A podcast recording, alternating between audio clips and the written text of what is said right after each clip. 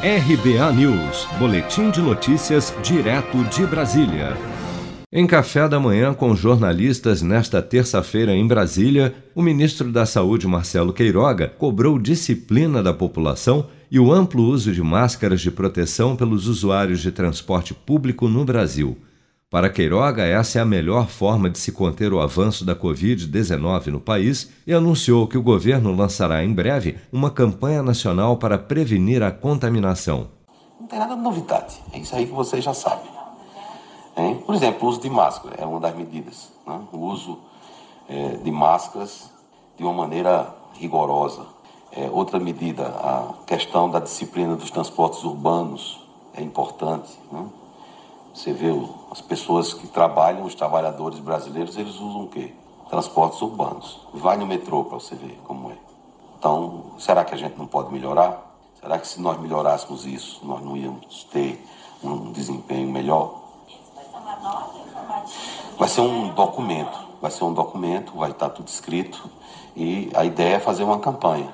O secretário executivo do Ministério da Saúde, Rodrigo Cruz, explicou que a campanha será apenas de orientação para a população, já que as regras para os usuários de ônibus, trens e metrôs são determinadas pelas prefeituras. Tem conversado bastante com o MDR também, né?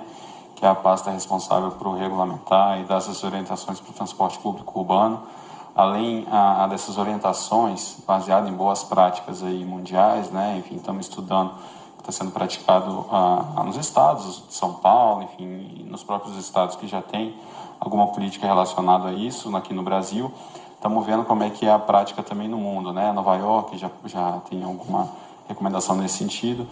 E estamos ah, estudando também uma estratégia de testagem ah, de usando teste de antígeno, né, para resultado mais rápido para fazer com que a gente tenha uma mobilidade um pouco mais segura. Né? Então, por óbvio, a gente está estudando, vamos apresentar isso ao ministro e, ah, caso isso seja aprovado, a gente vai lançar. Mas lembrando que em caráter orientativo, né? porque o governo federal não tem competência para poder determinar as regras dos transportes públicos urbanos, isso fica a critério dos municípios.